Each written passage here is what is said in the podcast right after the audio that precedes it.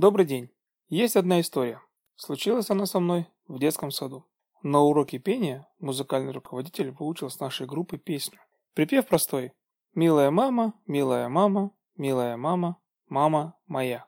И вот после всего она на полном серьезе нам говорит. Если вдруг вас мама за что-то накажет, то спойте ей эту песенку, и мама простит, обнимет, поцелует, ну и так далее. Затем, посмотрев на воспитателя, добавила, что эта волшебная песенка сработает и с воспитателем тоже. И если набедокурите, просто спойте и все. Окрыленные новыми знаниями, мы пошли кушать. Полдник был роскошный. С кухни доносились звуки подготовки к пиршеству, давали запеканку и кисель. Тончайшие ароматы столовской еды щекотали наши нервы и обонятельные рецепторы. Голодные игры отдыхают. И вот мы все сидим и ждем каждой своей порции. Уже почти всем раздали еду, как вдруг кто-то из пацанов вскричал. «Моя запеканка меньше, чем у него!» Тут началось движение, сумятица, недовольное ворчание, переглядывание. Кто-то пустился производить замеры, используя подручные средства. Кто-то начал менять тарелки, пока те, кто пустился производить замеры, отсутствуют за столом. Я тоже решил осмотреться. Не обделен ли я? Не обманула ли меня старая повариха? Обернулся и вдруг слышу пронзительный визг.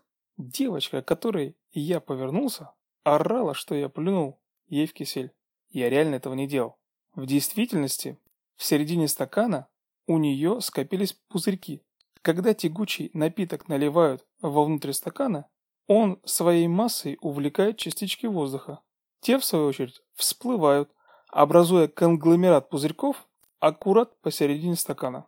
Видимо, вид этих скопившихся пузырьков натолкнул ее на мысль, что я сделал что-то недоброе.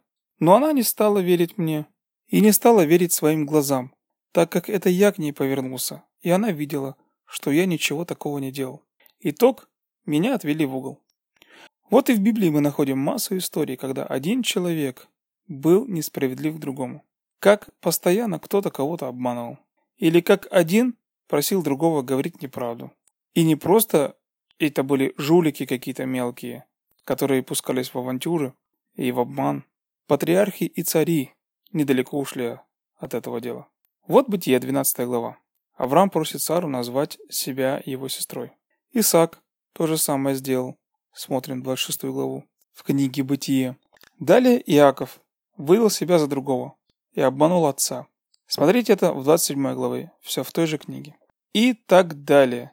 Через царя Давида, через других людей из притчи Соломоновых, вплоть до стражников, которые стерегли Иисуса. Им заплатили, чтобы они сказали, что тело похитили ученики. Но на этом ничего не закончилось. Анания и Сапфира подхватили эстафетную палочку. Почитайте пятую главу в книге «Деяния святых апостолов». И вот ложь докатилась до городского детского садика номер 3 Ленинского района в городе Баку, в котором я стоял в углу. Мы сейчас вспомнили несколько мест из Священного Писания. И я думаю, э, здесь говорится о том, что говорил главный герой сериала «Доктора Хаус». Все лгут. Вот в этом правда. Каждый из нас так или иначе, осознавая или нет, заблуждавшись или будучи введен в заблуждение, обманывал. Это печально, но такова жизнь. Ложь имеет место быть в нашей жизни. Основная моя мысль такая.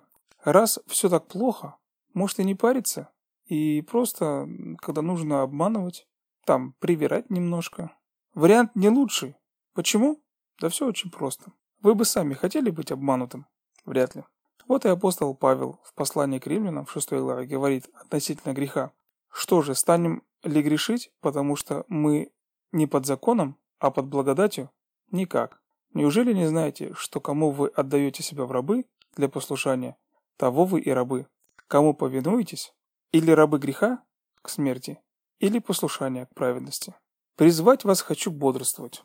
Даже маленькая ложь может привести к непоправимым последствиям. Ну и просто помните, что обман – дело такое, за него ответственность так или иначе надо будет нести. И по традиции анекдот. Но вы помните ту песенку про милую маму? Так вот, я, находясь в углу, подозвал воспитателя и спел ей эту песню, заменив, конечно, слово «мама» на имя отчество воспитателя. И вы знаете что? Брехня это все. И это не работает. Я остался отбывать наказание в полной мере, без амнистии или условно-досрочного освобождения.